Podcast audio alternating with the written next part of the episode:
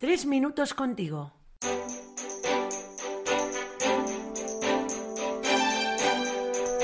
Muy buenas, soy Luis, seminarista, y es una gran alegría poder compartir una vez más tres minutos contigo.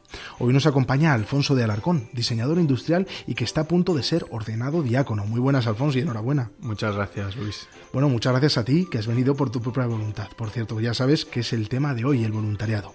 Qué bonito puede resultar dedicar tu tiempo a alguien, ¿no? ¿Qué es el voluntariado para ti? Bueno, yo creo que el voluntariado es un poco olvidarte de ti mismo para poner el foco en el otro entregando el tiempo, entregando las manos que pueden ayudar mucho, todos los talentos personales o acompañando a personas en soledad, ¿no?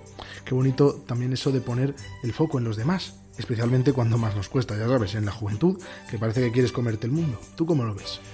Pues mira, yo pensaba en tres aspectos básicos del voluntariado.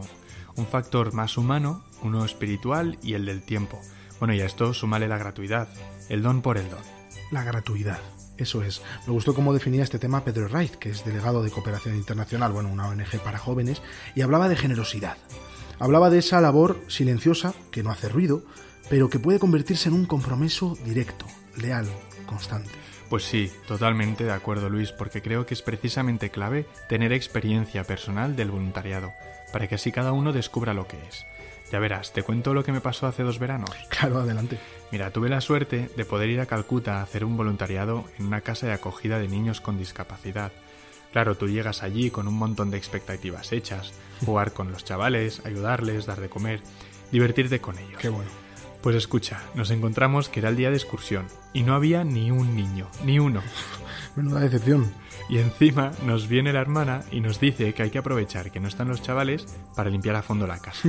Porque claro, piensas, ¿he venido a Calcuta para limpiar? Pero entonces estás allí limpiando y te das cuenta que el voluntariado también es eso. Y más aún, en ese momento pensé, si el otro es el mismo Cristo, yo voy a estar limpiando el pesebre donde él nació. Qué fuerte. Y es verdad, creo que de experiencias como esta, pues donde he tenido la suerte de participar, también aprendes que no hace falta irte muy lejos. Por ejemplo, la organización que ahora está creciendo mucho, Bocatas, pues reparten bocadillos en las ciudades. Y luego me da la sensación de que nada más vivir una experiencia como esta, te das cuenta de todo lo que has ganado, dando y dándote, ¿no? Y de lo que no tenías. Puedes creer que tienes muchas cosas, pero ante un voluntariado descubres su verdadero valor, el valor de lo más cotidiano, de las pequeñas cosas. Pues yo creo que con eso nos vamos a quedar, Alfonso, qué bonito. Dar, darse y sobre todo descubrir, ayudando a otros, el valor de las pequeñas cosas.